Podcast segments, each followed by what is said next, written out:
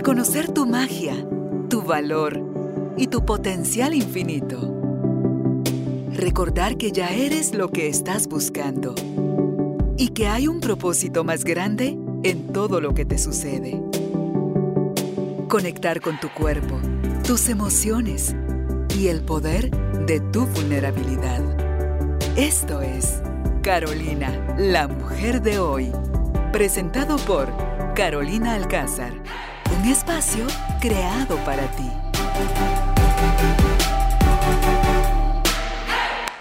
Tribu de Almas Conscientes, bienvenidos al estudio Carolina, la mujer de hoy. Nuevamente eh, nos sentimos agasajados porque ustedes nos acompañan del otro lado del podcast y porque hoy vino a visitarnos la licenciada en psicología Andrea Morales. Ella es life coach, además de psicóloga, y viene a conversar con nosotros sobre el tema de los límites con la advertencia que los límites no son para los otros, los límites son para cuidar de nosotros mismos, son ese lenguaje de amor propio que primero nos pone a nosotros el orden interno de para ver si nos estamos amando, respetando, cuidando o si estamos esperando que eso suceda de afuera o si desde no saberlo hacer para nosotros le permitimos a los de fuera ponernos ellos las condiciones en las que vamos a ser tratadas. Y eso lo único que hace es meternos en relaciones enfermizas, en situaciones donde nosotros nos vamos olvidando de nosotros. Venimos de una cultura donde aprendimos a decir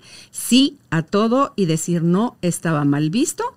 Entonces, en esa necesidad que podemos tener, porque Andrea nos va a explicar por qué, nosotros vamos soportando eh, tratos abusivos o el miedo a quedarnos solas o cualquier otra cosa que pueda estarte pasando a ti, creo que hoy vamos a entender con más claridad por qué es tan importante aprender a ponernos límites desde una mirada amorosa a nosotros mismos, cómo, cómo cuidarnos. Así que si estás listo, si estás lista, bienvenido, bienvenida, vamos a empezar. Andrea, qué alegre que estés con nosotros nuevamente para hablar de este tema que es tan, pero tan importante.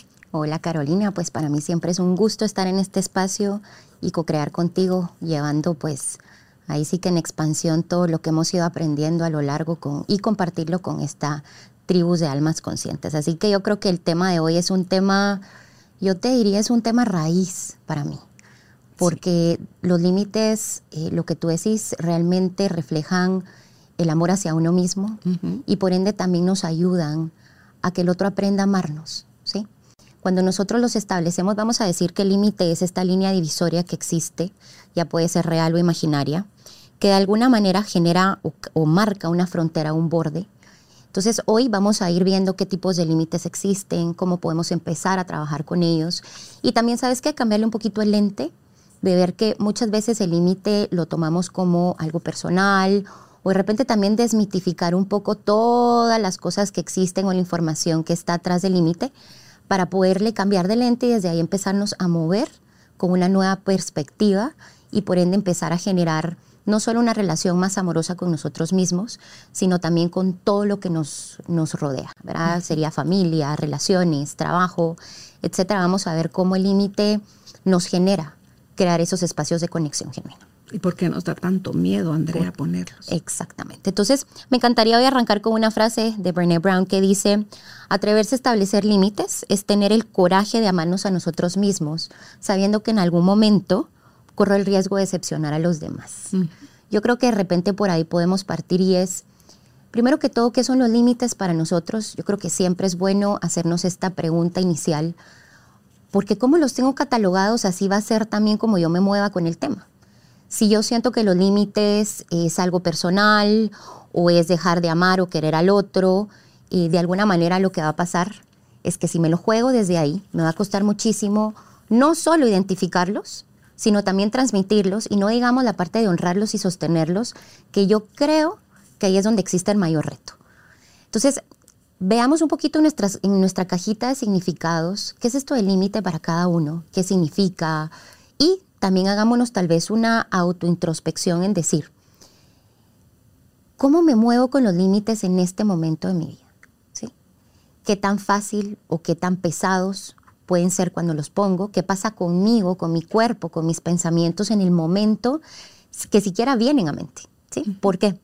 Porque esa es la respuesta. Cuando nosotros pausamos y hacemos esta introspección, esto ya nos empieza a dar información sumamente valiosa de dónde podemos ir haciendo ciertos ajustes o transformaciones, porque dependiendo de cómo los interpretemos, así mismo los vamos a vivir en la realidad. Entonces, vamos a decir que de dónde vienen los límites, cómo puedo empezar a saber en dónde poner un límite. ¿Cómo saber si los tengo o no? ¿Cómo saber si los tengo o? Ok, partamos por ahí. Pensemos un poquito cómo es la calidad de nuestras relaciones. ¿sí?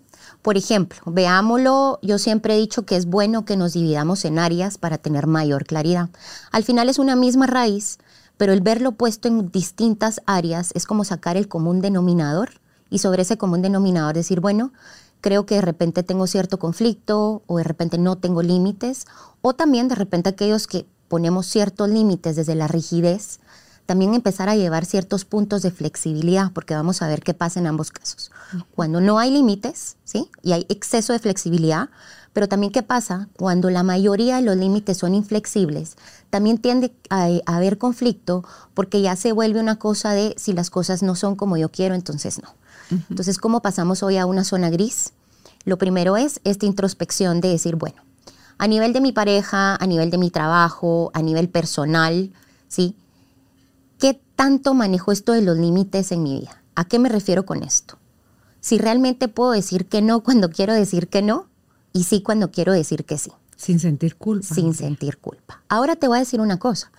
Esta parte de la culpa, de repente también sepamos que en algún momento se puede presentar como para no descartar que puede haber incomodidad y cuando el automático tiende a llevarnos a la culpa, yo lo que recomiendo es pausemos por un momento para sostener esos pequeños segundos, porque cuando nosotros ya nos preguntamos el costo, ¿qué costo estoy pagando por no tener límites en estas relaciones o en estas situaciones? Y yo creo que ahí es donde empezamos a ver esta parte de si tengo o no tengo límites y qué tanto los establezco en mi vida. Los costos, que, ¿a qué me refiero con esto? Costos físicos, ¿sí? Muchas veces personas que son sumamente complacientes empiezan a padecer algunas afecciones de salud por esto mismo. Dos, eh, también el costo energético, porque sostener algo que va en contraposición de lo que, a lo que quiero implica muchísima energía. ¿sí? Implica el doble de la energía que sostener el límite como tal. Tres, también empecemos a ver de qué tanta, qué tanta es la calidad de los vínculos que tengo y si existe cierta reciprocidad en estos vínculos. Porque si yo solo veo o me veo en estas relaciones dando, dando, dando y no habiendo espacio para recibir, vamos a decir que ahí ya estamos alterando con el flujo de la energía que entra y sale, entra y sale. ¿sí? Entonces, ¿qué tanto también me estoy yo poniendo en la ecuación?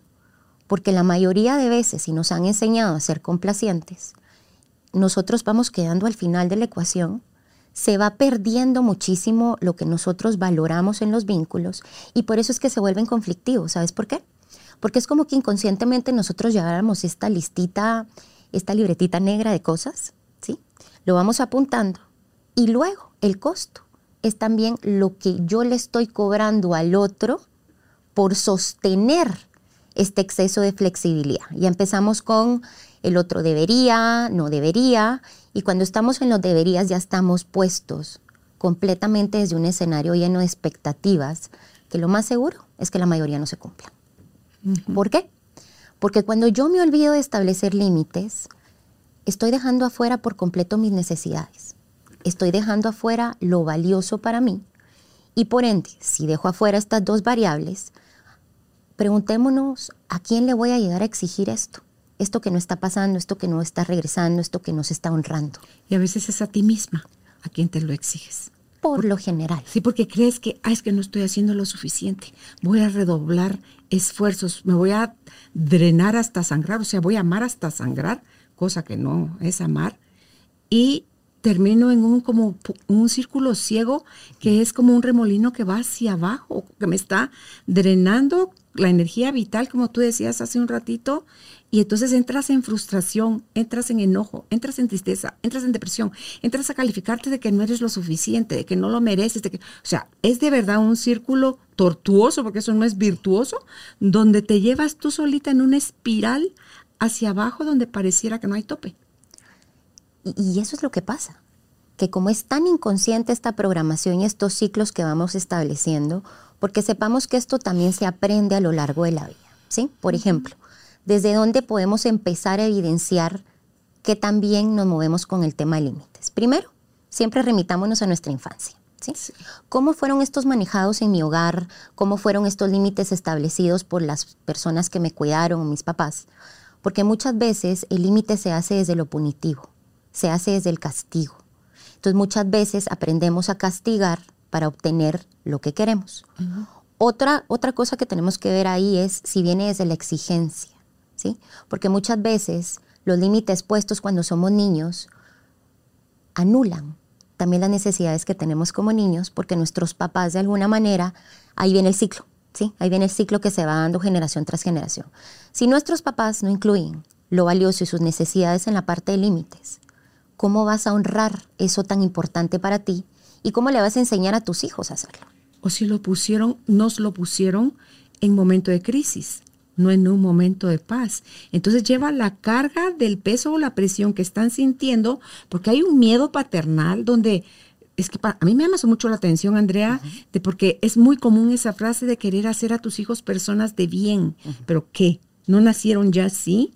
O sea, es tan grande el riesgo de que se vuelvan personas de mal o tan mala crianza o guianza estás dando que lo más probable es que, tomen ese camino en lugar de tomar el camino de, del respeto, la honestidad, la transparencia, que, se vayan para allá. Entonces, desde ese miedo, nosotros entramos en exigencias y como no aprendimos a hacerlo desde el amor, desde la paz, desde entender y reconocer también que cada una de las personas es diferente. Hay personas a las que les vas a tener que poner a lo mejor el doble de límites, pero es parte también, creo yo, de su temperamento. Y el que es suavecito, docilito, le vas a decir y a la primera te va, te va a hacer caso. Y pensaba yo, si tú como mujer te enseñaron que las niñas lindas, las niñas buenas, bajan la cabeza, a todo dicen que sí, entonces te están guiando por el camino equivocado a usted, mire, mijita, usted soporte. Porque aquí de eso se trata la vida. Entonces uno, no. Lo que pasa es que ahí estás, ves cómo ya venimos condicionados y como humanos, como humanos siempre vamos a buscar la pertenencia. ¿sí? Yo quiero pertenecer a mi familia, quiero ser parte de. ¿Qué se requiere para eso? Ay, ahorita, pero mira, ahorita pasó como un rayo por mi mente, pero pasó al mismo tiempo en mi corazón. A eso, desde la psicología, le han dado muchísimo peso de la pertenencia.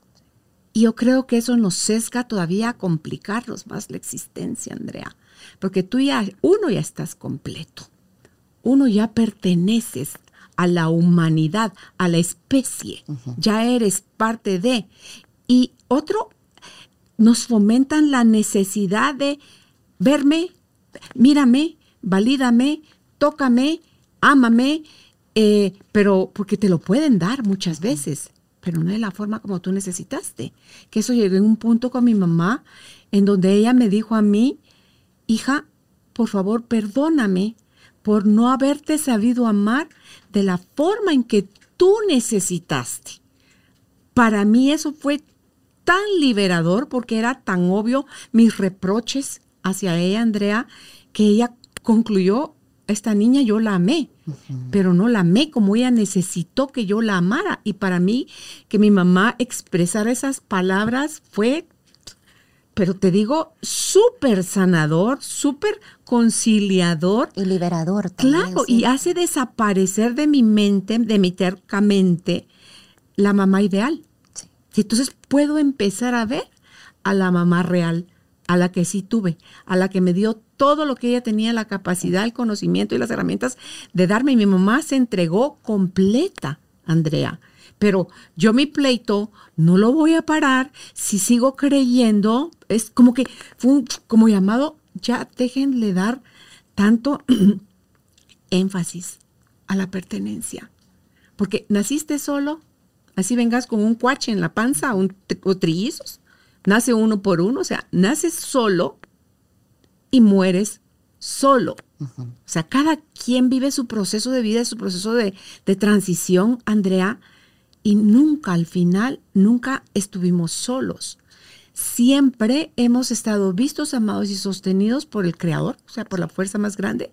Entonces, si no le empezamos, fue mi sensación muy fuerte, si no le empezamos a bajar rayitas y dejar de darle énfasis a eso, para cómo, entonces pregúntome yo, ¿cómo le fomento entonces a la gente para que se pueda ver ya completa, conectada, perteneciente, donde no necesite el aplauso, porque eso, dice cuando tenemos la herida de un papá ausente, es que yo lo tuve también. Eso es algo que te hace necesitar la aprobación.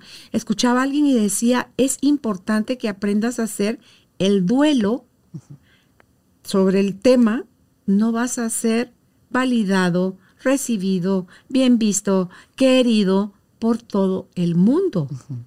Entender eso, para mí, eso fue liberador, porque yo tenía mucho miedo, Andrea, a, no ser reconocida, a no ser vista, a no ser aplaudida, a no ser a la, la frasecita de, wow, qué orgulloso estoy de ti. De, no. Y con tanto miedo como podemos estar manejando porque nos sentimos separados,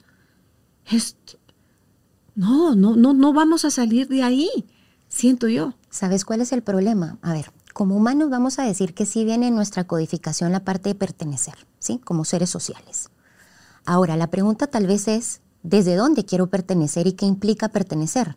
Porque si yo, para pertenecer a un grupo de personas, el que sea, familia, amigos, trabajo, tengo que sacrificar mi autenticidad, ahí es donde empezamos ya. ¿Por qué? Porque entonces empiezo a decir, en vez de decir, este soy, sí, y conociendo lo valioso, y conociendo mis necesidades puedo moverme también estableciendo límites amorosos con estas personas, se pierde cuando yo me meto a decir quién tengo que ser para ah, ser aceptado. Es que como te lo dijeron para ser validado. Te lo dijeron tanto. Si usted se porta bien, ay, usted es, usted es linda, yo le compro a usted todo lo que quiera.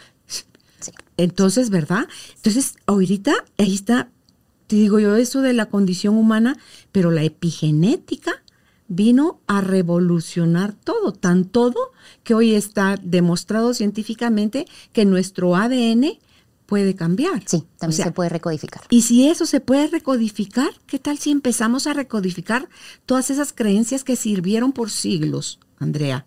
Pero pueden también tener caducidad. Y está bien, yo creo que eso, ¿cómo fomentar eso que tú decías? Si yo le digo al mi individuo cercano, es bueno ser tú, o está bien ser tú, no vas a necesitar una máscara. Te vas, a, te vas a dar a todo el permiso de ser auténtico. Y entonces vas a, te imaginas ese mundo donde cada pieza es lo que es, o sea, cada uno de nosotros es lo que es con su propio color, calor, vibración, eh, talento, limitación, y cada uno ocupando el lugar que le corresponde. Andrea, ¿te imaginas esa sinfonía? Totalmente. Yo digo así, wow. Sí, y ahí también reconocer que precisamente si somos diferentes es porque nuestro rol en la, en la tierra también es venir a ser maestros para otros, ¿sí? Y si somos distintos, todo el tiempo estamos aprendiendo uno del otro, estamos co-creando, estamos creciendo, expandiéndonos. Pero ¿qué pasa? La sociedad tiene una caja, ¿sí? De lo que se espera. Por ejemplo, yo que trabajo también mucho con niños, lo puedo ver que el problema empieza en la comparación. ¿sí? Cuando yo empiezo a comparar a mis hijos con alguien más, ¿sí? Yo misma estoy desvalidando las características que mi hijo trae. Sí. ¿Sí? De repente, y tal vez no es el mejor en matemáticas, pero es muy bueno en el área de deportes o en el área de arte. ¿Y qué pasa? Yo en vez de fomentarle sus fortalezas, lo limito porque quiero que sea y que cuadre en el molde de lo que se espera. Y aquí es donde tú venís y decís, Realmente estamos buscando ser exitosos como papás, como personas, pero el éxito radica primero en, en el momento que yo me valido, perdón, que me reconozco, que me veo, que me valido y que me acepto como soy. Yo ya me puedo empezar a mover en el mundo desde un lugar distinto. ¿Por qué? Porque yo puedo llegar a cualquier lugar siendo desde mi ser auténtico y decir, ok, yo puedo pertenecer siendo quien soy. ¿Sí? No quién tengo que ser para pertenecer, porque si te das cuenta ahí empezamos a anular la parte de la validación de quién somos en términos de ser y también el valor que nosotros tenemos para aportarle al mundo desde quién somos, ¿sí? Y ahí ya empezamos un poquito a tener interferencia con la parte de límites, porque si yo no puedo identificar mi valor y mis necesidades, el límite puede tenderse a perder, porque si yo estoy en la pregunta de quién tengo que ser, estoy más para afuera, estoy totalmente fuera de mi ámbito, tratando de complacer al mundo y por ende, por eso es que ves muchísimo, yo te digo el 95, si no es que más por ciento de mis clientes, todo radica, o la mayoría de temas radica en la parte de límites. ¿Por qué? Porque no hay validación. Y ahí es donde entonces traemos el espejo a cuenta, decir, ok, si yo no me siento validado, si yo no me siento reconocido, si yo no creo que pertenezco, pausemos un momento. ¿sí? digamos, bueno, ¿qué estoy tratando de obtener del mundo? Que me valide. Perfecto. Démosle la vuelta y empecémonos a preguntar, ¿cómo puedo empezar yo a validarme a mí mismo? ¿Cómo puedo empezar a reconocer las características que yo tengo como persona? Y lo que yo tengo como propósito, te diría, es el para qué hago lo que hago. ¿Qué tengo yo también desde mi esencia para ofrecerle al mundo? Dos, si no, si siento que tengo que dejar de ser quien soy, hagámonos la pregunta, ¿por qué estoy buscando tanto pertenecer a un lugar que desde ya me está diciendo que tengo que dejar de ser yo para estar ahí. Porque aprendiste a ser del montón. Exactamente, pero entonces ahí es donde nos pausamos a decir, ¿será que realmente quiero pertenecer a este lugar? ¿Qué implica todo este costo? Porque yo te diría, veámoslo en términos de costos. Es altísimo. Estar acá es decir, bueno, soy parte de, y te lo voy a poner así, porque tampoco soy paro siendo parte de algo si yo no entro desde mi auténtico, porque siempre estoy llevando esta máscara disfrazándola y nuevamente lo que hablábamos. Esto requiere tanta energía que se vuelve agotador, ¿sí?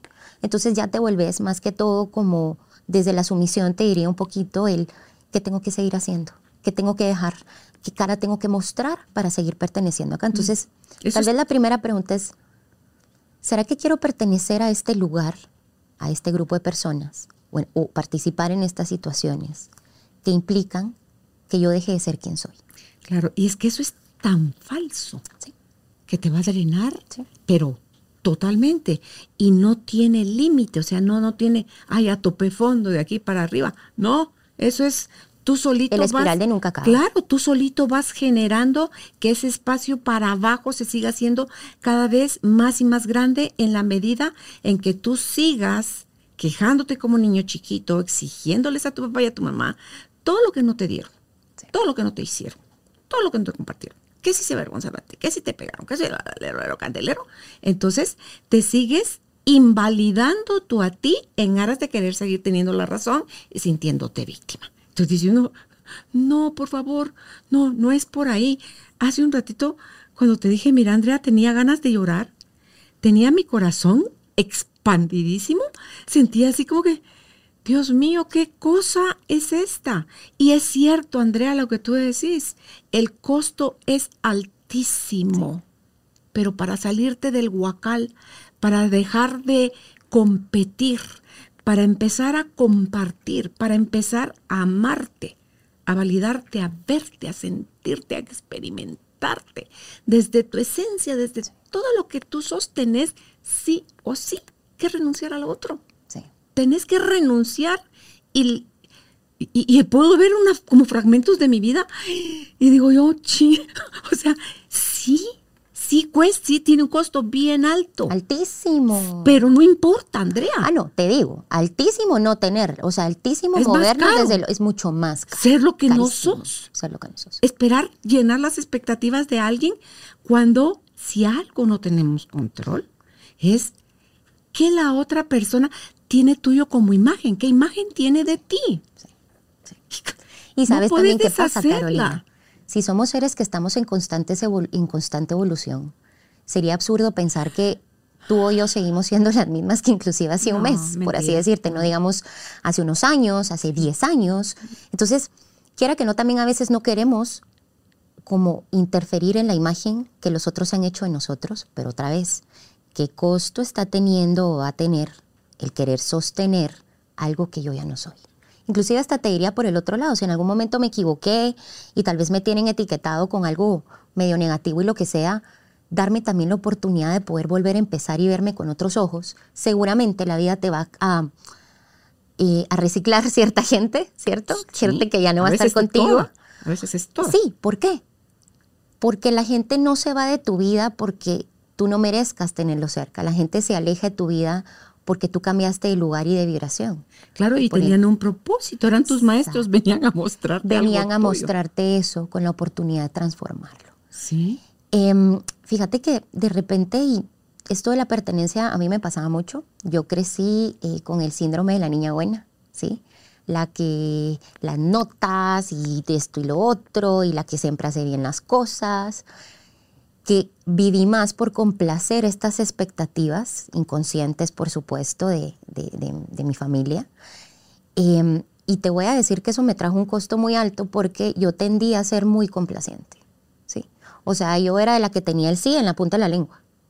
Independientemente, no aprendí a hacer pausas, no me preguntaba si quería o no quería, porque entonces mi propósito era ser complacer, ser complaciente, esa era mi, esa era como mi, lo que venía atado a la niña, al síndrome de la niña buena, ¿no? Entonces era la que siempre estaba disponible, la que siempre ayudaba, la que ta, ta, ta, ta, ta, y les voy a decir el costo. Primero. ¿Con todos, con todos o con algunas personas? No, en general, Carlos. Okay, O sea, cuando tienes ese, ese lugar, tenemos que entender que las raíces hacen que esto se manifieste en todas nuestras áreas. Okay. En algunas, por supuesto, más que en otras, que suele ser más Pero en la igual casa, estaba ¿no? presente, sí. Con papás. Y mientras estás desarrollándote, ya cuando te haces adulto, ya lo llevas a, a más áreas, a tus amistades, al trabajo, eh, a la familia que ya formaste. en Inclusive fin, te la diría hasta en los deportes. O sea, yo podía estar metida en tres deportes así, uno tras otro, tras otro, porque era esta exigencia de yo puedo, yo, yo sí, sí, sí, sí, sí, sí, ¿no? Sí. Entonces, ¿cuál fue el costo para mí? caro. Se los quiero contar. Es, es tal vez de repente em, cuando te viras al otro, te dejas completamente a un lado. Totalmente. ¿sí? Cuando tu mirada está en el otro, te dejas de ver a ti, te dejas de atender a ti, por ende, em, yo por ejemplo tenía muchos problemas de ansiedad, también padecí eh, de ciertos bajones, como con ciertos síntomas depresivos, y ahorita pues ya lo puedo ver cuando miro a mi niña también, especialmente la parte de ansiedad. ¿Por qué? Porque yo mantenía la ansiedad prendida todo el tiempo, porque ¿cuándo era suficiente? Desde la exigencia. ¿Cuándo? ¿Sí? Si siempre se podía hacer más, si siempre se podía hacer mejor, Claro. si siempre se podía perfeccionar lo que yo había hecho. Entonces yo tenía el chip de la exigencia hacia mí misma, que lo mantuve por muchos años. Te diría eh, a nivel físico, pues yo me engordé muchísimo porque para mí fue, era una protección inconsciente, protegerme a mí de esta forma. Y ahí mismo puedes ver Claro. que yo no atendía mis necesidades. Y es de ¿sí? tus Yo mismas llenaba. agresiones. Yo llenaba esos vacíos, llenaba entre comillas, ¿no? Porque al final igual me sentía muy mal, venía la culpa, venía otra vez la exigencia y venía el castigo. ¿Y cómo, cómo funcionaba ahí, Andrea? ¿No era solo tu propia autoexigencia? ¿Se sumaba la exigencia externa? Uh, afuera ni siquiera estaba la exigencia, sino que ya era el rol que uno se había vendido a sí mismo y desde ahí se daba uno látigo a sí mismo. Fíjate que la Porque a veces exigencia ser para mí adentro sí y está. afuera. O sea, estaba adentro, estaba afuera. ¿sí? Porque todo el tiempo yo tenía Ajá, esa ajá. vocecita, pero ¿sabes yo cómo la transmitía hacia afuera? Poniendo esa exigencia en el caso de mi niñez, en mis amigos. No, pero en papá, mamá, Ah, hermanos. también, también. O sea, esto venía a nivel general. Exigías igual hacia que los otros fueran tan super duper como querías ser tú. Lo que pasa es ¿O que sí, o sea, era como mi, si lo querés ver así, era como mi realidad, era el lente que yo tenía, ¿sí? Entonces era como que se vuelven estos modelos ni siquiera aspiracionales, Ajá. inspiracionales, sino estos modelos idealizados que querés alcanzar y todo lo idealizado es inalcanzable. Claro, y ahí es donde se llena uno la cabezota de decir, yo sé, tú no sabes, y si hicieras esto bien, que te cambiaría la vida. Ok, te entiendo que tú eh, te exigías a ti y exigías esa misma perfección que los demás también la tuvieran. Mi pregunta inicial es, afuera, o sea, en casa, tus papás o los maestros, ¿te exigían con esa misma fuerza o dureza con que tú te exigías a ti misma o era solo un rollo que tenías tú contigo y tú con hacia los demás? Fíjate que usualmente cuando radica dentro la vida nos va a revelar el espejo en la realidad. Entonces lo vi en maestros, lo vi también en esta imagen idealizada de mis maestros hacia mí, de Andrea, la que hace todo bueno. Ah, o la sea, de el sí. reconocimiento, el aplauso, el Y de wow. alguna manera te digo, yo empecé a ser un poco rebelde porque yo decía, soy eso y esto. Entonces Ah, yo si ok. era mucho, de si hacía mi rebeldía, yo confesaba para decir, bueno, pues verdad, esto no es así tan perfectito como se ve. Y sí te digo, Pero esa debe haber sido tu alma queriéndose equilibrar. sí, queriendo romper con eso, ¿no? Pero ¿y qué me pasaba? Cuando yo confesaba, no, Andrea, Las no, niñas no se lindas, meta a culparse por los demás y no sé qué. Y yo, no, es que yo no estoy cubriendo a nadie, fui yo, sí, tomando la responsabilidad. Te digo, a mí eso me chocaba, porque otra vez iba a alimentar la misma caja, Sí, pero Carolina. ahí ellos te estaban defendiendo a ti, Andrea. Estaban avalando esta imagen de la niña perfecta. Usted no hace las cosas mal, usted no hace nada de esto. Esto no es posible con alguien como usted. O sea, no podían ver el daño que tú te estabas No haciendo a ti misma. ver. Solo el hecho de la responsabilidad que como todos, yo también a veces me equivocaba, a veces fregaba, a veces hacía esto y lo otro, no.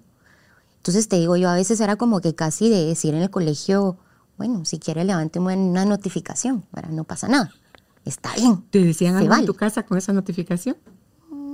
Por lo Algo raro le ha pasado a la nena porque ella no es Por- así. Va, entonces imagínate, Carolina, Ajá. ¿cuál fue mi costo? Yo te voy a decir algo, yo vivía, para mí fue bien duro porque mantener este lugar de la perfección implicaba ser complaciente. Y ser complaciente implicaba que yo Ignorante. tenía la parte de los límites completamente difusos. Yo te digo, ya hasta mi adultez yo tuve que aprender a abrazar el no. ¿Sí? ¿Qué a- sentías? eh, sentía, lo sentía personal. Me van a dejar. Si yo le a digo que no al otro, va a creer que no lo quiero, Ah. va a creer que no es importante, va a creer que no es valioso. Todo, o sea, así registrado, full, full, full, no tanto para mi bienestar, sino qué va a pasar con el otro cuando yo le diga que no. Y es que ahí está la cosa, que eso es lo que te decía hace un ratito. Nosotros no tenemos acceso a la imagen que el otro bien quiere o bien puede formarse de nosotros. Ahí no tenemos injerencia. Sí te pueden salir con una condena de, "Pues, mira cómo sos, cómo querés que te trate bien. O mira cómo sos". No, cada quien desde su propio autoconstructo. O que le ayudan a construir de su niñez, se va formando imágenes de los demás que pueden tener un leve parecido, pueden ser totalmente diferentes, pero lo que te va a valer a ti es la imagen que tú tienes de esa persona. Y sabes también que aprendí. Yo no sabía poner límites, sino yo lo que hacía era que yo me enojaba. Y esa era la brecha que yo generaba entre el otro y yo. El enojo era lo que a mí me dictaba la distancia, el límite, si así lo quieres ver. Entonces yo me volví sumamente autoritaria, ¿sí? sumamente rígida y muchas veces déspota, te diré, porque no consideraba lo de los demás, sino yo lo traía porque era la manera en la que tal vez inconscientemente aprendí a poner límites. Claro, pero no hay empatía. No hay empatía, Pasa porque entonces tenía que pelear el- contigo, La cabeza que, que tenía que volar, volaba. tenía que pelear contigo para que hubiera un límite. Ahora, si hablamos del enojo y los límites, acá viene algo bien interesante, Pero espérate, ¿peleabas de manera permanente o solo era para agarrar cancha? solo para el límite. O sea, en el momento que yo necesitaba un límite, en vez de pedirlo, decir que no, yo lo que hacía era pelear para generar distancia. Y esa distancia era lo que generaba un límite para mí. Pero eso es temporal. Ah, por supuesto. Lo Eso que pasa es que entonces tenés que estar como con medio la espada ahí, medio lista para sacarla, porque es lo único que yo tenía para marcar un límite. Imagínate, esa asociación. Ahora, de grande ya entendí que, por ejemplo, el enojo es una emoción genial si la podemos poner a nuestro servicio. Claro. ¿Por qué? Porque el enojo nos va a mostrar cuando algo que yo valoro está siendo transgredido. Está en peligro. El uso del enojo es que me enseñen dónde tengo que poner un límite afuera o adentro. ¿sí? Ahora, si yo lo reconozco hoy, yo te puedo decir, puedo ver, cuando yo me enojo, yo ya sé que algo valioso se transgredió. ¿Qué me regalo ahora? La pausa para revisar. Cuando reviso que de lo valioso se transgredió, ahí es donde yo ya determino. Tengo que fortalecer algún límite interno primero o tengo que ir a poner un límite afuera sobre eso valioso. Entonces, por eso te decía que esto de lo valioso, las necesidades, es bien importante en la ecuación de los límites. ¿Por qué? Porque si las emociones las voy a poner a mi servicio y me van a venir a marcar que lo valioso fue transgredido para poder poner un límite, si yo no tengo noción de eso, es como estar navegando por cualquier lugar. Claro. Entonces surge mi gran signo de interrogación. ¿Existe tal cosa entonces de los límites externos o todo está dictado desde el límite sano, interno, de amor propio? que yo sé hasta dónde están mis fronteras cuando yo siento que me van a transgredir, eh, o sea, visto de una manera sana. Eh, y ahí implícito va el que podemos comunicar a los demás, esto es lo que yo le permito a la gente, esto es lo que yo no le permito a la gente, tengo claridad, lo sé comunicar de manera asertiva y soy yo quien va dando la pauta desde dentro al que está a mi alrededor de cómo deseo necesito y voy a permitir ser tratada. Totalmente. Entonces no existe tal cosa de límite externo, porque no tenemos, en el ámbito del ajeno, no nos podemos meter. O sea, todo radica en el límite interno. Total, ¿por qué? Porque yo puedo venir y ponerte un límite a ti, pero tú ante mi límite vas a poder reaccionar. Si sí lo respeto, no lo respeto, o tal vez pueda hacer esto o esto negocio, no. Sí, sí, Tres respuestas. Chantajeo, te amenazo, sí. Ahora, lo importante es que cuando viene desde el honrar nuestros límites internos, yo lo voy a transmitir, pero no puedo garantizar que el otro lo va a respetar o no. Valide. Ahora. Ah, pero yo tengo claro. Exactamente. ¿no? no lo aceptes, yo, yo no, no, quiero nada contigo. Pero ahí estás, por eso necesitas esa claridad. Porque si tú la tenés, tú decís, bueno, yo lo traigo a esta relación, pero en esta relación, cada vez que yo tal vez lo pido y lo convierto en una petición, se transgrede. Ahí ya nosotros tenemos que, desde la responsabilidad, decidir y decir, bueno, a esta persona, cada vez que pasa esto, transgrede este límite, ya se lo hablé, ya hice mi petición, no hay un respeto, ahí tú ya te mueves. Claro, a todas luces te está diciendo que no te quiere, que no está dispuesto Fíjate a que más que no te quiere es, puede ser y lo más seguro es que esa persona transgreda sus propios límites. Y cuando yo transgredo mis propios límites, va a ser, solo me va a espejear cómo yo me voy a mover con los límites de los demás. ¿sí?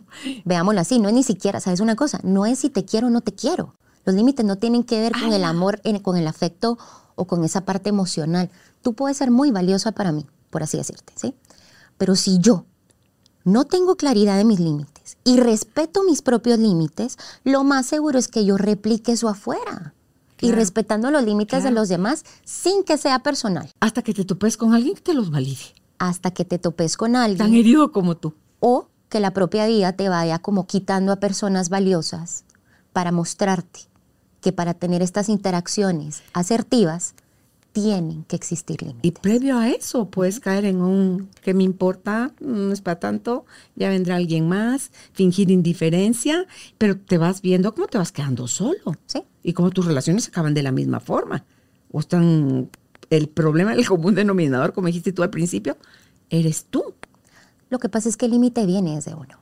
¿Sí? O sea, los demás solo son estos acompañantes en la vida que el límite nos permite mostrarle también a los demás cómo tratarnos. Eso es, ¿sí? Los demás nada más son estos acompañantes que tú les dices, ok, esto es valioso para mí, yo te lo voy a transmitir a ti porque tú sos valiosa para mí.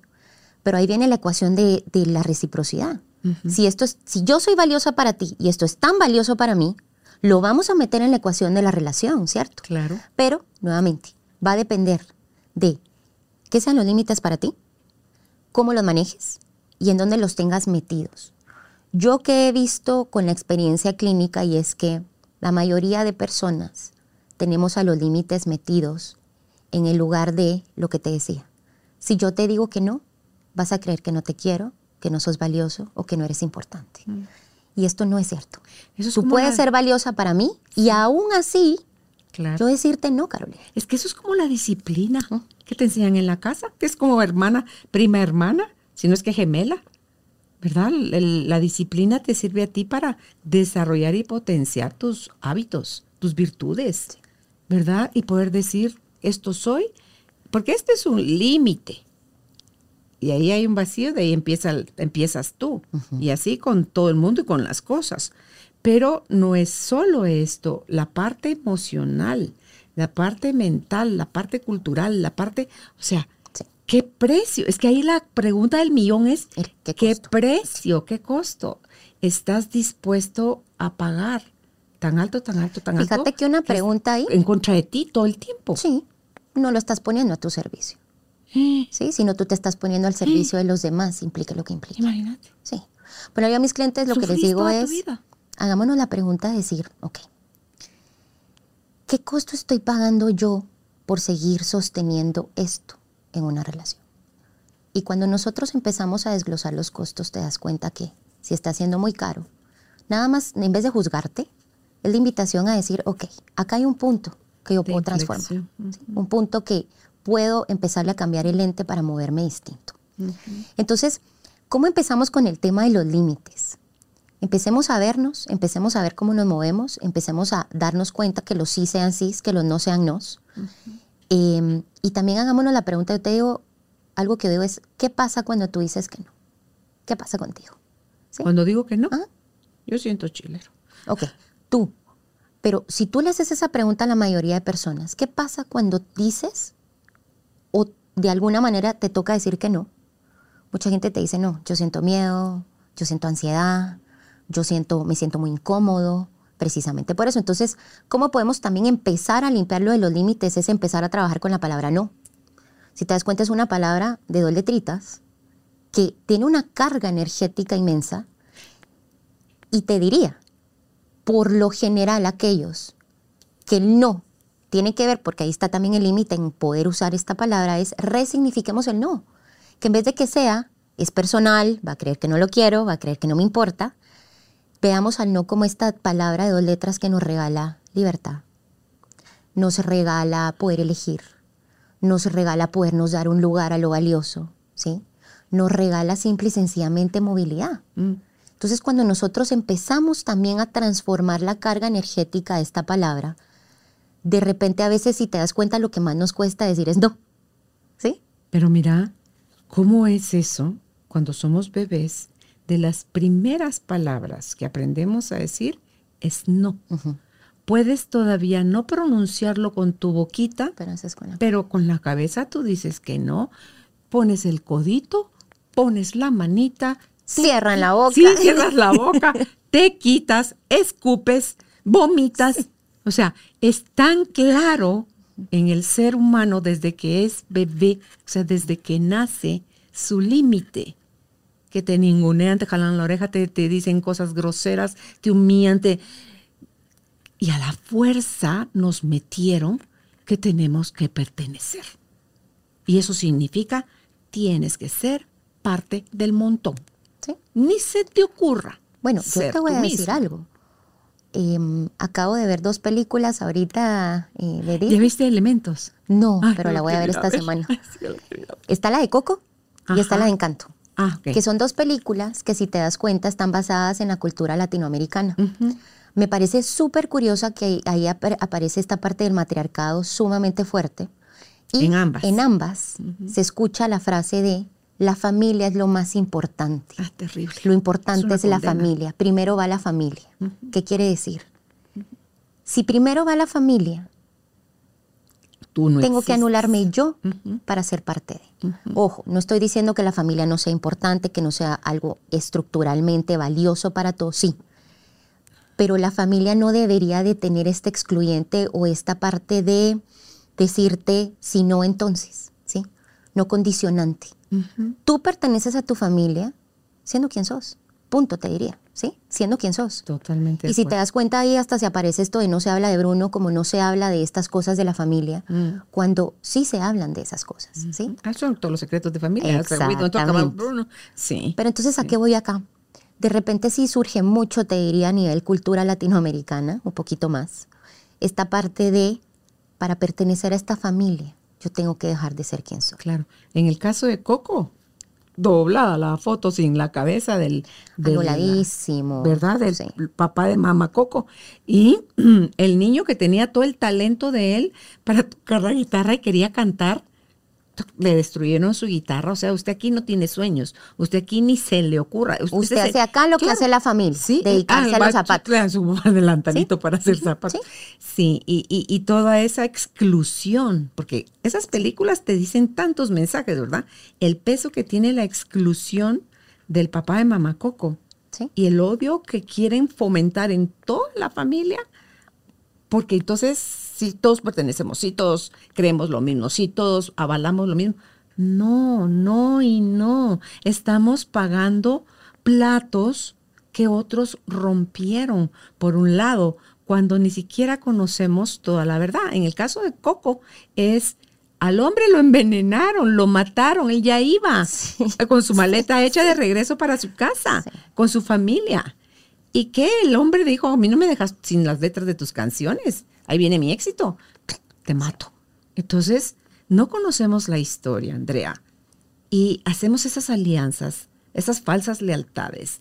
Ese, esa frase es condenatoria, la de primero la familia. No, y sabes que ahí está. Fuertísima, fuertísima. Cuando lo jugamos estos elementos así es, dejamos de ver la esencia de todos los miembros de la familia y cómo le aportan al clan. Como cada uno es perfecto para el clan. Unos vienen a liberar, otros vienen a generaros aceptación, otros amor, otros a, no sé, recordarnos de la calidez. Te diría, cada quien en la familia es perfecto el rol que viene a cumplir para el clan en general, no solo para la familia pequeñita que te rodea. Entonces, ¿por qué traigo esto a tema? Porque ya desde ahí viene la limitación en los límites. Yo te anulo a ti, tus no no son válidos de ese niño, ¿sí? Inclusive te das cuenta cuando un niño ya no quiere comer y te dice que no, tú le tienes que meter la comida porque sí, porque sí, porque sí. Claro, aparte es que hay algún problema nutricional, ahí, pues, ahí sí que es... No, pero visto desde la mirada normal. Pero desde la mirada normal, si te das cuenta, a los niños se les anula el no en mm. todo. No quiero saludar, va y saluda. Ok, puedes saludar de lejos, ¿sí? Pues hay formas, es que ahí está nos podemos abrir a las diferentes formas que existen. No existe solo una. Y es que si no quieres abrirte a eso, vas a ser sí o sí dominado y regido por lo que dice la cultura.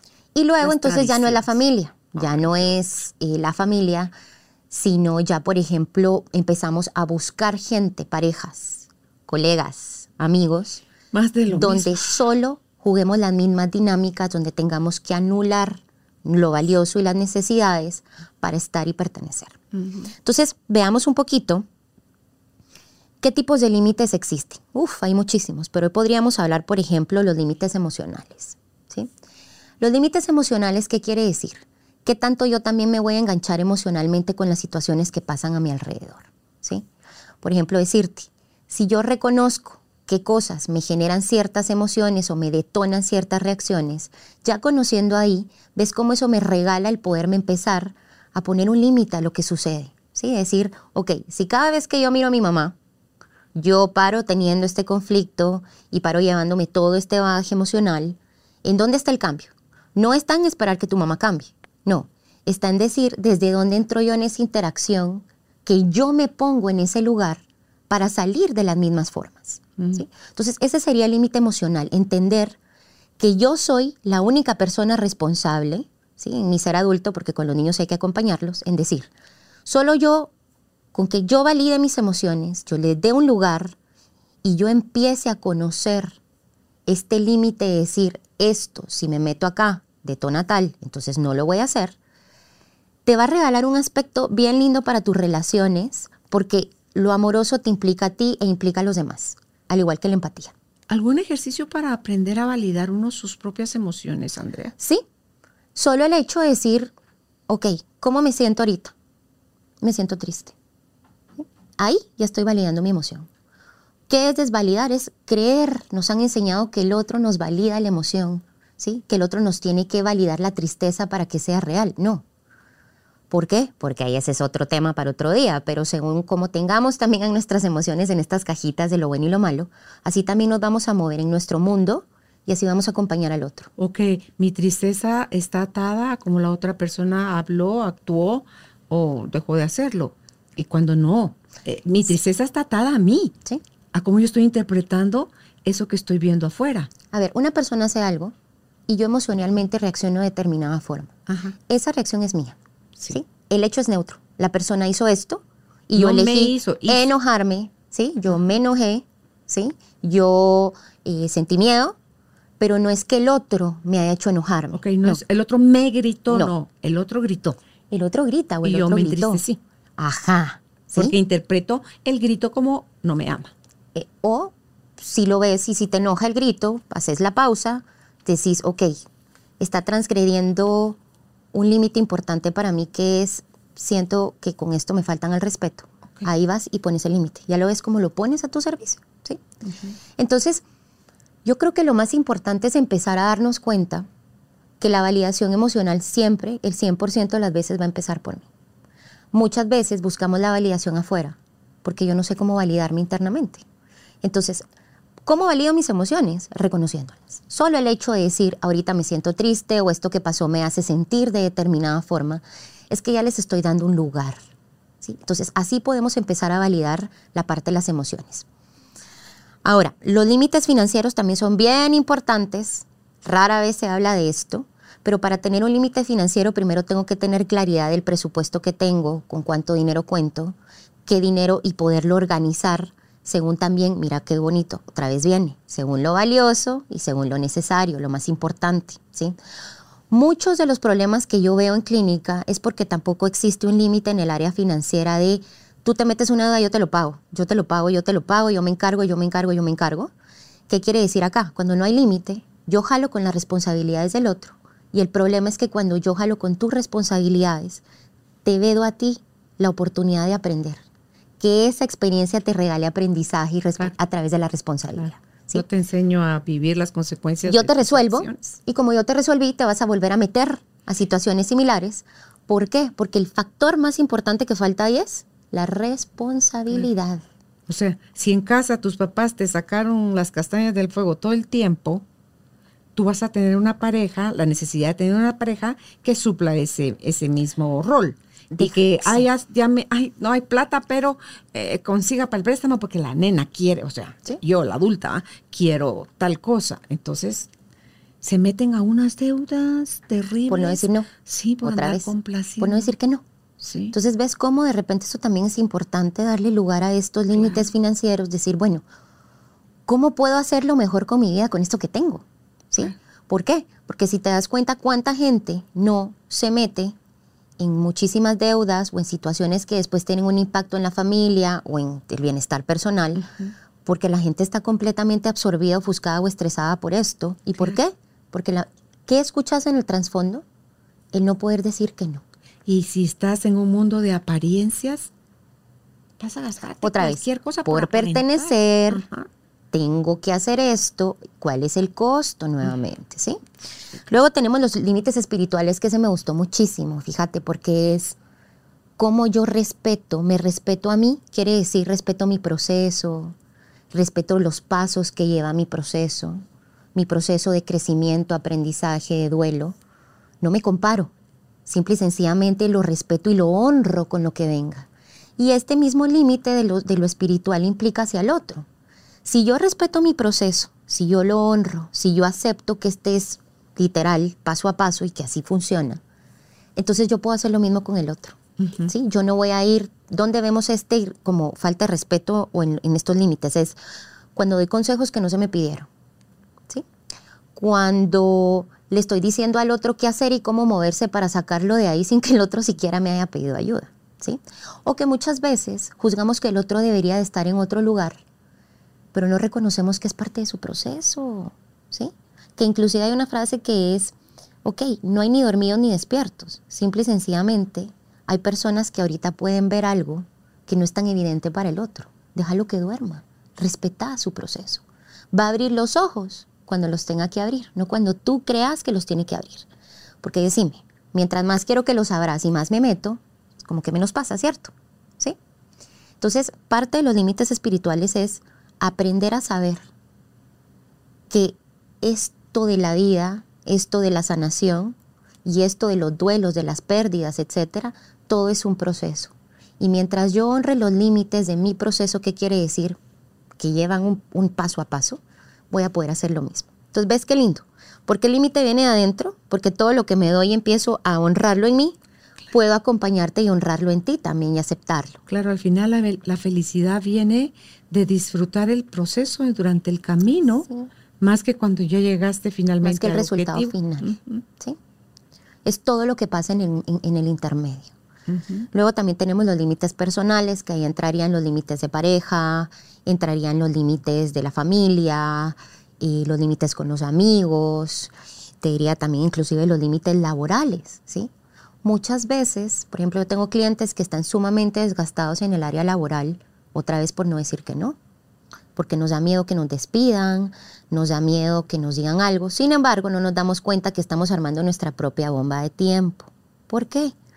Porque al no existir un no y al no honrar nuestros tiempos, nuestros espacios y los límites, nos empezamos a desgastar. Mm. Y en el área laboral, ¿en dónde lo ves? Lo ves en el síndrome del burnout, que la gente se quema por completo y hasta el cuerpo falla, ¿sí? Dos, podemos empezar a ver que tus niveles de productividad bajan de forma notoria, ¿sí? Tres, tus niveles de enfoque y concentración también disminuyen muchísimo, pero si no hacemos una pausa, Carolina, para revisar esto, no te das cuenta del costo hasta que estás pagando la deuda. ¿sí? Hasta que el cuerpo crashó, o hasta que el cuerpo enfermó, o hasta que te pasó algo por los niveles de estrés que estás manejando. Y por lo general ves que viene de la carencia de no poder decir no. Y en las empresas que sí trabajan eso, te ven en tú, ya tenías tú un récord bueno de ser, digamos, y de repente tenés caída, te llaman, sí. o sea, te, te, preguntan, ¿estás bien? ¿Tienes algún problema? ¿Qué pasó? ¿Qué no? O sea, buscan ayudarte para que tú te recuperes de nuevo y, te vuelvas a, a centrar. Y sabes qué es otra cosa, que ves por qué es tan importante limpiar el no. Porque si yo lo tengo catalogado como una respuesta negativa o algo personal, yo no, lo, yo no me voy a poder mover con eso. Entonces ves a esta gente que está con la carga del trabajo, que no dice que no, pero vive enojado, irritado, ansioso, estresado, que en algún momento preguntémonos, ¿quién está pagando ese costo aparte de ti? La casa. Tu, familia, tus hijos, tu, pareja, tu economía, etcétera, tu bienestar, tu cuerpo. Tu salud. Tu salud. Entonces, a veces creemos que no es ser pesado, pero podemos ir aprendiendo que los límites, si lo vemos desde el amor, yo también puedo ser asertiva y amorosa. Yo no tengo que decirte, mira, no, porque ta, ta, ta. Claro. yo te puedo decir, que ser no violento.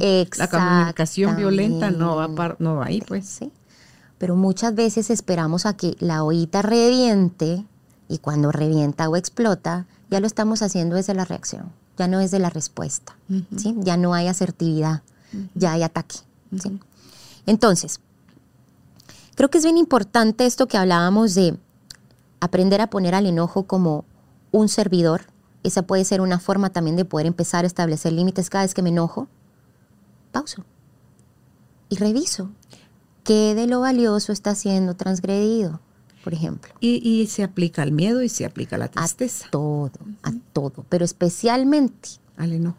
El enojo es la que nos regala esa parte, porque date cuenta que nos es que está socialmente más validado, pues. Bueno, y fíjate que también, por ejemplo, parte de la tristeza es la pérdida, ¿sí? La pérdida de algo valioso. El enojo lo que pasa es que es cuando algo valioso está siendo transgredido, ¿sí? Se pasaron de la raya o me pasé. Por eso es que es una emoción que la ponemos al servicio y que justo tiene esa función de venirnos a mostrar eso. ¿Por qué crees tú que de repente rematamos con sí, ese mi jefe o mi pareja o no sé qué? Porque lo que estás escuchando es el enojo que te está mostrando en dónde hace falta poner un límite. Por eso hay choque. Donde no pusiste límite. Porque lo que choca, chequea. Y si yo chequeo, que esto está siendo transgredido, ahí, en ese lugarcito, es donde yo puedo poner el límite. la pauta. Para que eso cambie.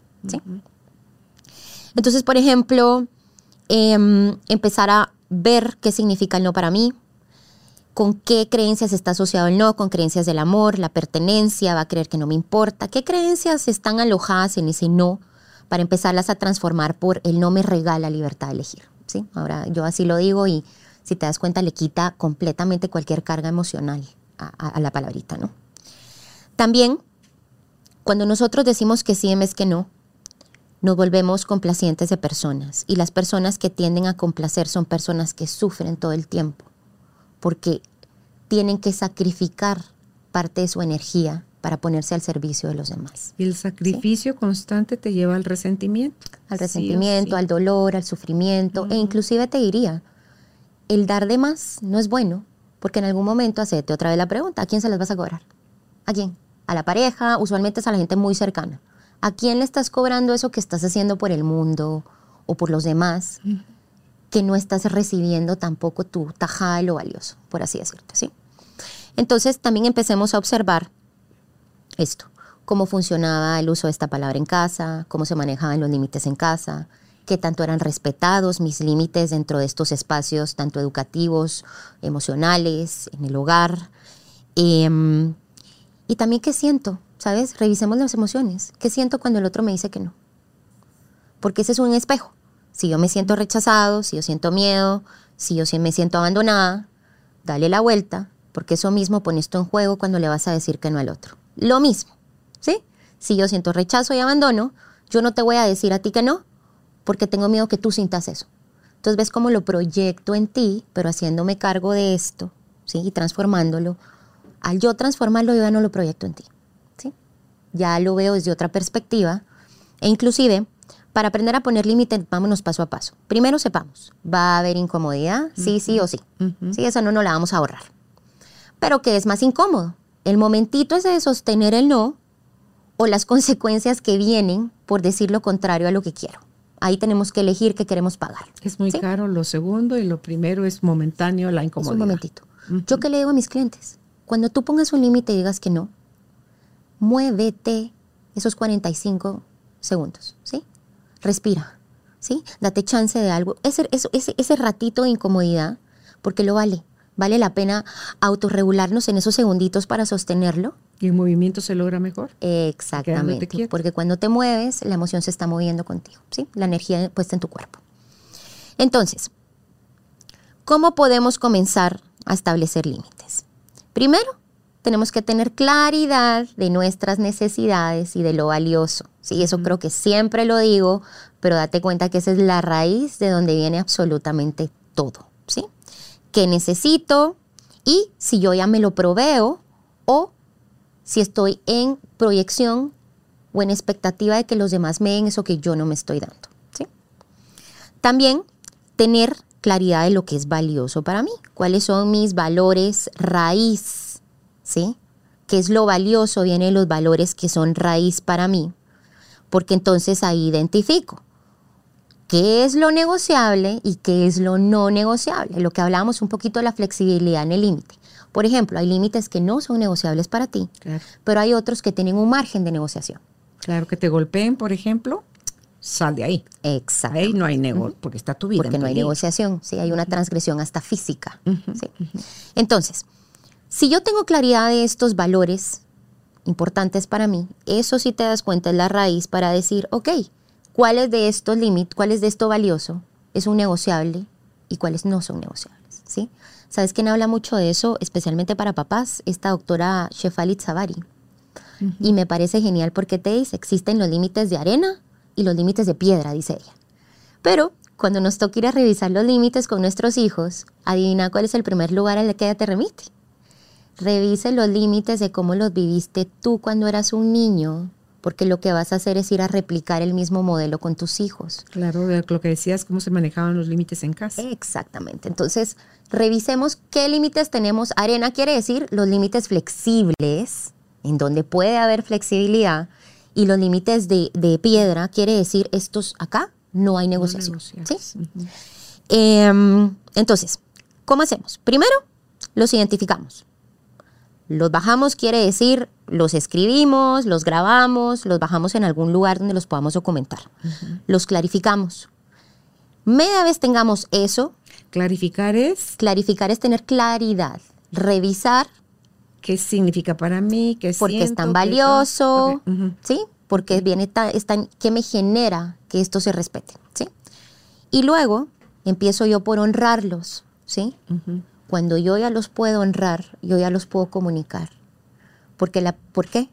Porque para sostener un límite, primero lo tengo que honrar en mí para sostenerlo contigo. ¿Qué quiere decir?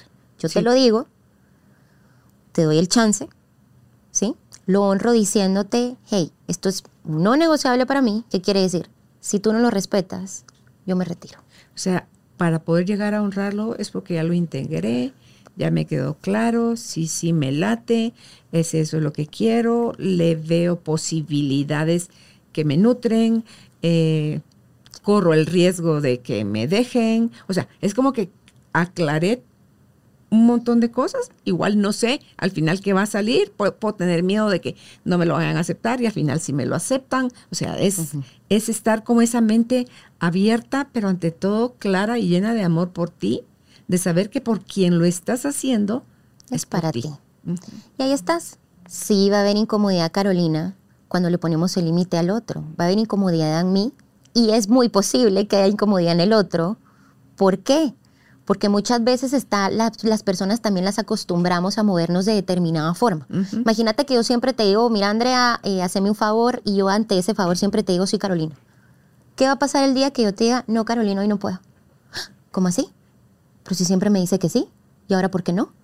Entonces, sí, de una vez abracemos el hecho de que establecer límites porque requiere coraje, porque va a haber incomodidad. Facilita al otro eh, si yo lo digo de una forma asertiva, de una forma determinante, y no quiere decir con eso agresiva, em, es, que también la seguridad, si te la leen los animales, pues, te la leen los niños, o sea, todo el mundo te lo lee y tú estás leyendo a todo el mundo también. Entonces es cuando tú tienes eso, uno bien sabe, Andrea, cuando el no es no, y no es un ah, con gritos, sino que es un es la postura, es la mirada, es el tono, es, no sé, viene con una seguridad que al otro eso le permea y dice, hoy sí, esto ya, hasta aquí llegué, si es que yo me estaba columpiando, o hoy sí, o cambio, o, se acaba, o, pero no necesita ser dicho ni de forma agresiva, se, percibe eso en el otro. Tu verdad la percibe y la lee el otro. Totalmente, porque siempre hagámonos la pregunta, ¿desde dónde estoy entrando a poner mis límites? ¿Desde dónde quiere decir? ¿Desde qué, emoción? ¿Con qué intención? ¿Desde la exigencia? No. no. Desde el ah, amor, ¿qué quiere decir? Yo te lo voy a compartir y tú puedes elegir si lo quieres respetar o no. Sí. porque allá no puedo yo tener ningún tipo de control en tu ámbito. Entonces, también existe una variable que no podemos regular, que es cómo el otro va a elegir reaccionar. Por eso es tan importante primero la claridad interna y honrarlo yo, para poder sostener ese momento de incomodidad en caso el otro haga N cantidad de cosas. Claro, te dejo en libertad de reaccionar como tú quieras, bien puedas, pero eso no me hace a mí porque dice que cuando no tenemos esa claridad y nos retractamos el daño o cómo afecta eso de el límite ambivalente es peor que el no límite. Es como al niño que castigas y tú misma le quitas el castigo. Por eso esa es la parte de honrar. Honrar quiere decir, si yo te dije algo, lo voy a sostener. Porque es peor llegar como con, porque ahí sí se entra como con una especie de amenaza que tampoco se cumple. Entonces, el límite ambivalente es peor, te diría, que la ausencia de límite. ¿Sí? O sea, están como en el mismo calibre, pero la ambivalencia es... Como que no sabes por dónde te va a salir la no, persona. deja eso. Le dejo dicho al otro, ah, es como cuando uno decía, no, hombre, este dice una cosa, pero hace la otra. Entonces ya, de alguna manera, la forma en la que yo también, al ser ambivalente, es, ves que la primera persona que deshonra su límite, ¿quién es? Uno mismo. ¿Al qué? Al no poderlo sostener.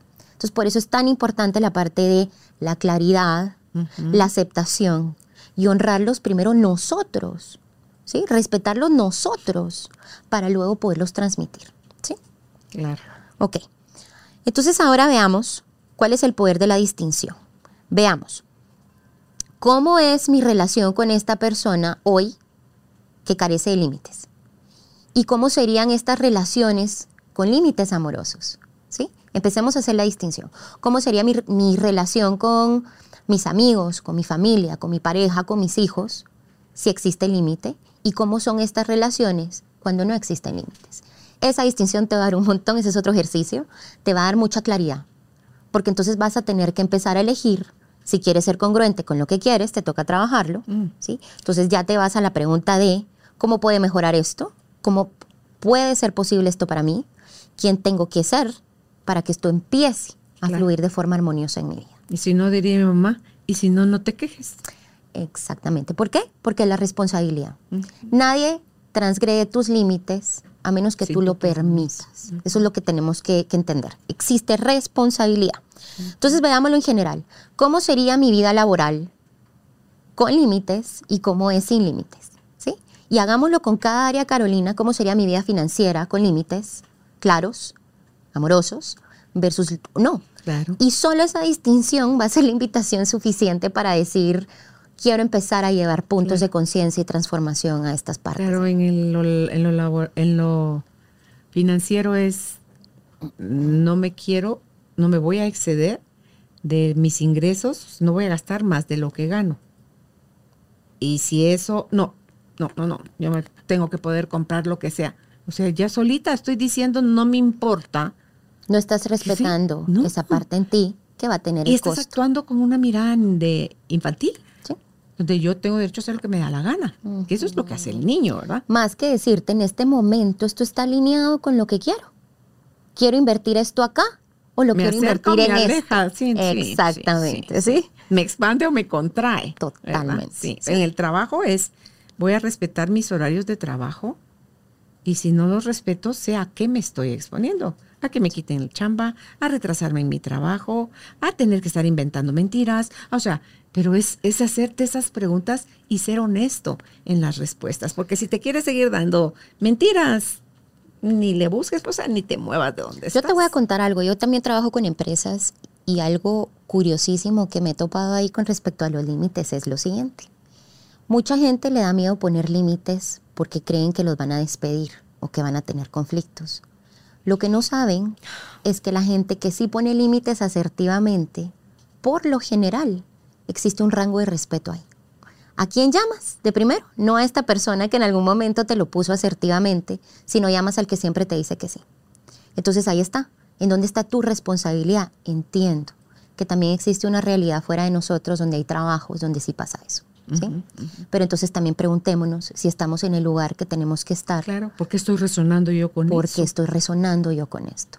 Y como le doy a mis clientes, siempre que tú elijas hacerlo desde el amor, la forma en la que va a llegar es muy distinta cuando lo haces desde la pelea. O el tono, la forma, Claro, claro. el uso de las palabras, como te lo digo. Entonces, a ver, de repente les voy a dar esto que es cuando queremos convertir, hacer una petición para poner un límite, podemos utilizar estas cuatro frases.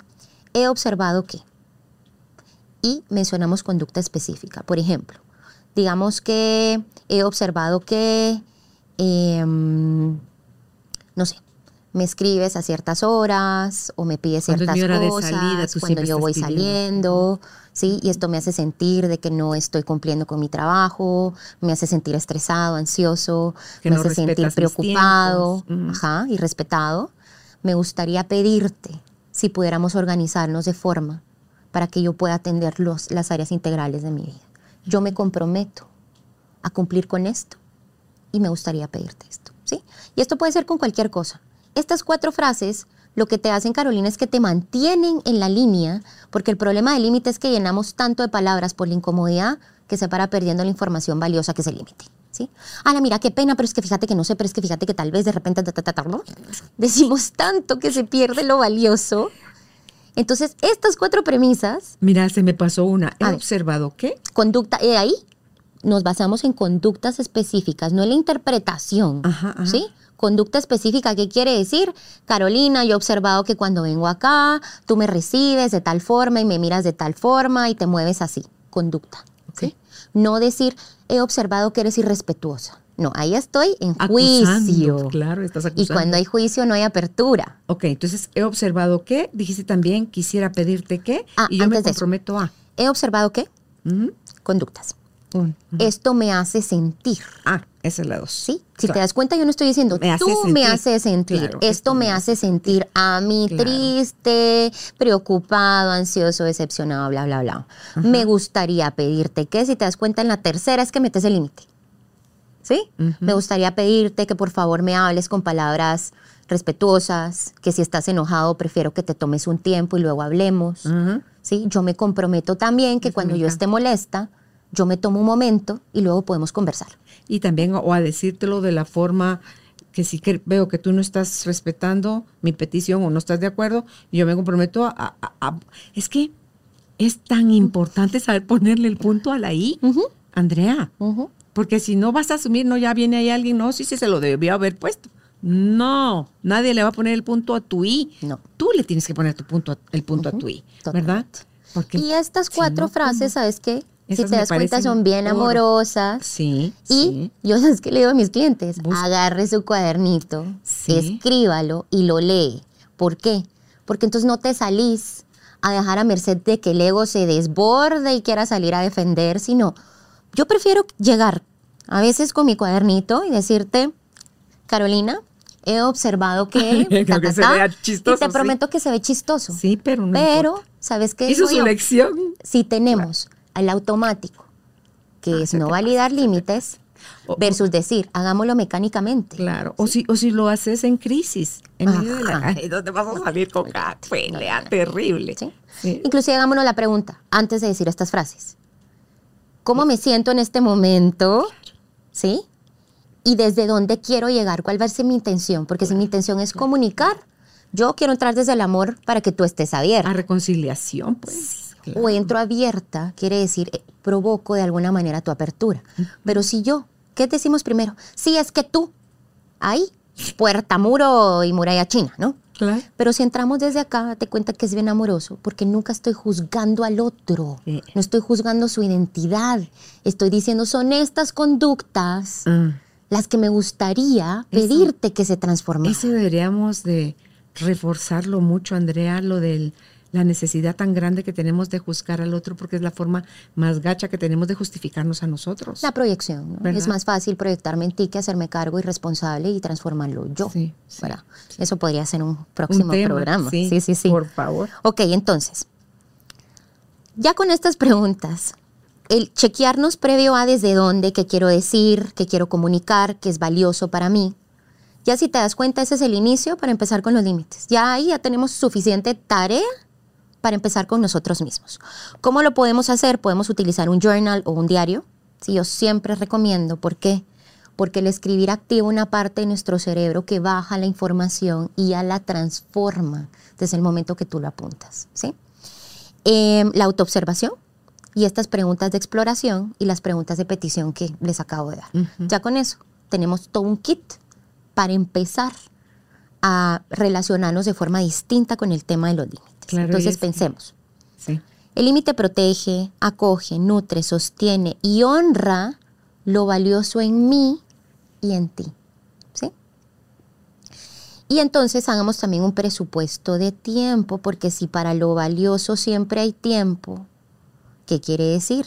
Dentro de mi día a día, también el tener claridad en los límites de tiempo que le voy a dar a cada cosa también puede ser un inicio de límites. Por ejemplo, presupuesto de tiempo quiere decir, ok, de todo lo que yo tengo que hacer valioso en mi día, ¿cuánto tiempo en presencia le voy a dedicar a cada área? Por ejemplo, mi trabajo implica de tal hora a tal hora. Ok. Tengo hijas, entonces el tiempo valioso con mis hijas va a ser tanto tiempo al día de presencia. Presencia. Es preferible cinco minutos de presencia intencional que horas de presencia Como física, pero ausencia emocional o mental, ¿verdad? Entonces, tiempo, inclusive te diría, yo digo a mis clientes, de ponerte un límite para pensar y darte, darte, ¿cómo se dice? Como... Fla- autoflagelarte. ¿Sí? Decir, ok. Ahorita me voy a dar 10 minutos para tirarme duro, pones el Pero solo en ese cronómetro rato. y le das. si Solo en ese rato, no en el resto del día. Suena la alarma. Y ya, Ahí está el tiempo. ya nomás. O por ejemplo, si acabas de tener alguna ruptura. Ok, Ah, para date 10 minutos para decir lo que querrás de esa relación, papá, papá. Ujú. pero midámonos tiempos. ¿Qué quiere decir?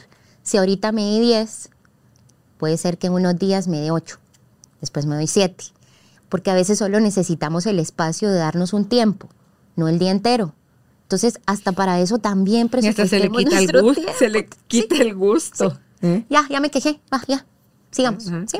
Entonces, el límite de tiempo para, para darnos duro, el límite de tiempo en lo que se requiere para ir reparando, transformando, también qué tanto tiempo del día utilizo para nutrirme, Carolina, nutrir mi mente, nutrir mis emociones, nutrirme Tu con nueva información, tu espíritu. mi espíritu, prácticas, pequeñas prácticas de dos, tres minutos al día, límites de tiempo en cuánto tiempo voy- me voy a permitir también en estar en espacios que no son seguros o amorosos, lo que tú decías. Si estoy en una relación de violencia, muchas veces el decir, bueno, me voy a dar un mes y voy a ver si las cosas no cambian. ¿sí? Y ahí estás empezando a poner un límite. Idealmente salirse de una vez, pero por lo general eso no es que no pase, pero aguantar un poquito más.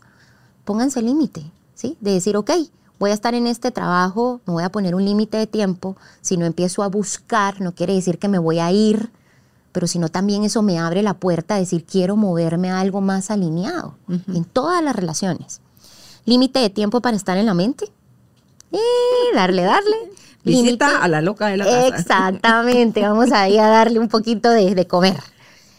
Límite de tiempo también para honrar y cuidar de tu cuerpo. ¿Qué quiere decir? Estar en presencia del cuerpo que está sintiendo. Mi Cuando cuerpo que comes. necesita, cómo se quiere mover hoy. Límite de tiempo en lo banal, en actividades Haciendo pequeñas nada. que llegan. O haciendo nada. Límite de tiempo en redes sociales. Entonces, si nosotros empezamos a hacer un presupuesto de tiempo y nos empezamos a mover así, nos vamos a dar cuenta que si para lo valioso hay tiempo, yo también puedo empezarle a abrir espacio a lo valioso, identificando qué es importante para mí y desde ahí empezar con estas gestiones que vimos hoy. Algún día me gustaría que tratáramos ese tema. Creo que es sumamente importante porque eso tampoco nos enseñaron a hacerlo. El presupuesto de tiempo. Ah, no, eso podemos dedicarnos. Solo un full. programa a eso, Sí, inclusive ponerle te veo que trabajo con papás y esto que, que, que llevan el equilibrio entre la maternidad y el trabajo es hagan presupuesto de tiempo. De verdad la frase para mí es, para lo valioso siempre hay tiempo. Claro. Y eso te implica a ti. Y hay cosas que se comparten con toda la familia y hay cosas que se comparten uno a uno, tú y tu pareja, tú y un hijo, tú y otro hijo, Pero tú ahí y otro estás. hijo. Si lo tienes claro, puedes hacerlo. Así como ese es tu presupuesto de casa, decir esto se va para pagos de A, B, C, D, E, también lo puedes hacer con tu tiempo. Y sabes qué es lo más lindo? Que eso te implica a ti, porque si para lo valioso hay tiempo, Claro. para revisar qué es lo valioso para mí, voy a hacer el espacio. Y acaba lo urgente. Exacto. Dejas de ser apagafuegos. Sí, dejas de ser apagafuegos. Y la última práctica, para empezar a hacer la distinción que hablábamos del sí y el no, antes de, si, te invitan a algo, te piden algo, antes de responder, regálate una micro, micro pausa o dile al otro, a ver, ¿hasta cuándo te puedo responder? Hasta mañana o más, perfecto, dame chance, voy a revisar y te confirmo. Entonces, ese es la primera, el primer reto, ¿no? Hacer la pausa y decir, ¿me das chance? Reviso y te contesto. Sí, esa no es mi típica frase. Ah. Pero ¿qué pasa si tú ya tienes claro? Ah, no, si tú tienes claro que sí, es sí. A mí él no me sale, pero no. Y si tú ya tienes claro, claro, que no, puede no. cualquier cosa. No. ¿Pero por qué? ¿Qué pal- ¿En qué entre, entre qué letra y letra se perdió entre la N y la O? No, porque no me nace, no quiero, no me siento cómoda. No, y no tengo ningún problema en decir que no. Hágalo usted. Esto pasa cuando te sientes tan cómoda con el no, que lo Sí, puedes decir. sí. Pero mientras nos vamos sintiendo cómodos, la pausa nos va a regalar el momento de reflexión y elección. ¿Sí? La pausa para hacernos estas preguntitas. ¿Tengo ganas? ¿Sí o no? No. Ay, un poco. No. ¿Sí o no? Porque mi sí también sale hecho la bala cuando todo mi ser brinca Ah, de sí. exactamente. Sí, sí. Me siento energético o cansado o pesado. Porque ahí está también, el cuerpo te va a responder. Si la mente está sí. medio dispersa, el mismo cuerpo te dice. ¿Para qué quiero ir a hacerlo? ¿Para qué quiero ir y hacerlo? ¿Porque es genuino para mí? ¿O porque O tengo que cumplir con alguien más? Ahí estás. ¿Ves cómo estas preguntas ya van como, Sí. como filtrando? ¿Estoy dispuesto a hacerlo, a arreglarme, a manejar o a invertir mi tiempo en esto? ¿Sí o no? ¿Sí? ¿Me nutre o drena mi energía? Si me nutre, entonces seguro va a ser un sí, o también puede ser que me nutra decir un no porque necesito descansar. Entonces, estas preguntitas, para empezar a poner el límite, porque para el límite necesitamos tener paz, claridad y asertividad con la palabra el no, porque se juega mucho ahí, es empecemos a transformarlo en nosotros haciendo estas pausas y haciéndonos las preguntas. Otra técnica que puede pasar es, si yo no estoy acostumbrada a los nos, yo puedo hablar con mi familia, con mi pareja, con personas de confianza y decir, estoy aprendiendo a poner límites o estoy trabajando en este tema. Entonces, si tú me dices, Andrea, yo te podría decir, ¿y por qué no? Entonces tú amorosamente, si yo estoy en el proceso, me ayudas a clarificar para que yo le quite lo personal y me dices, ¿sabes qué, Andrés? Que hoy no porque estoy cansada. Muchas gracias. ¿Y si eso no te bastó? No, ahí estás. Porque esta aclaración la vas a hacer porque tú la solicitas al otro, ¿sí? Como yo estoy aprendiendo y no me lo quiero tomar personal, cuando yo te pregunte, mire, ¿y por qué no? Porque no tengo ganas. Y tú te tienes que conformar. Entonces tú dices, ok, aclaro que es porque no tiene ganas. No es porque yo le caiga mal. No es porque le caiga mal, porque, no me quiera, porque no me ame, porque no sea valioso. Es porque hoy está cansado. Entonces, eso también puede ser una estrategia de clarificación, especialmente haciéndolo con gente cercana que tú le puedes decir que estás en ese trabajo. Y otra cosa también, Andrea, es, tú puedes decir en un momento porque sintiste el sí, vas, asistes, pero ya estando ahí, tú dices, no, la verdad no quiero estar aquí. Y tú puedes decir, despedirte y retirarte sin sentir culpa, no tenerte que tragar todo un evento. Yo lo hago hasta en las películas. O sea, si veo que, no, si estoy en la tele más fácil, cambias. Y si no, pues me levanto y me salgo del cine. O no me como lo que pedí en el restaurante. O, o sea, son muchas formas en lo que lo puedes empezar a poner en práctica, pero te vas como, ay no, qué pena que van a decir. No. Y ahí te no. puedes saber qué decir en la, en la mente. O sea, Honro mi decisión. Sí, no, y sabes que, Andrea, yo siento que a mí me ayudó la edad de, de decir, tengo 64 años. Yo no estoy en edad de andar queriéndole caer bien a la gente, de tener que decir que sí porque toca, porque eh, eso es lo que socialmente se espera de mí, o no. Es más, te voy a decir una cosa. Cuando nos atrevemos a entrar al mundo desde lo genuino, la vida nos sorprende mucho porque resulta que paras con gente, ese es tu filtro. La gente que, está en conexión contigo es gente que abraza eso en ti y, y es más, se vuelve una de las características principales que la gente más admira de ti, porque es tu ser genuino, versus entrar desde nuestro ser, desde la falsedad. ¿sí? Porque la falsedad implica mucho energía, un costo inmenso y también ¿Qué implica? Entrar desde ahí es entrar desde algo o alguien que yo no soy. Entonces el costo va a ser altísimo. Entonces yo creo que con estas prácticas podemos empezar a honrar nuestros límites, honrar nuestra vulnerabilidad, saber que esto lo vamos a ir haciendo poco a poco, nuevamente es un proceso, pero te diría, aventémonos a empezar con estas pequeñitas prácticas, a reformular o a transformar el significado del no, a reconocer nuestras lo valioso para nosotros, nuestras necesidades. Son pequeñas cosas, Carolina, pero que pueden generar grandes cambios. Y siempre que vengan las cosas desde un lugar amoroso, el amor va a ser expansivo. Se va a expandir de ti, de adentro, hacia todo lo que te rodea.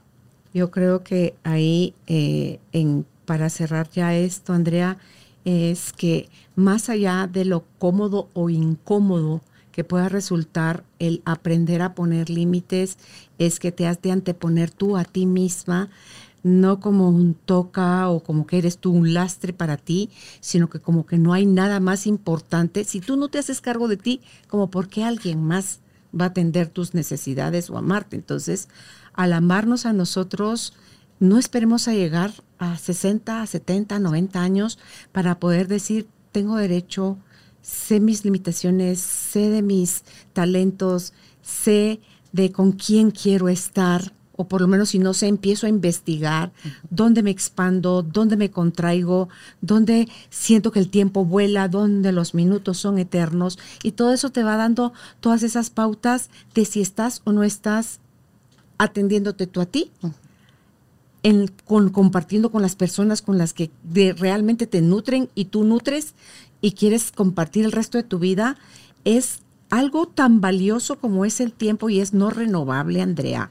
Mientras más años vas teniendo, más te vas cuenta, es más simple, más sencillo darse cuenta de que es lo valioso. ¿Y sabes por qué? Porque cada vez tienes menos tiempo.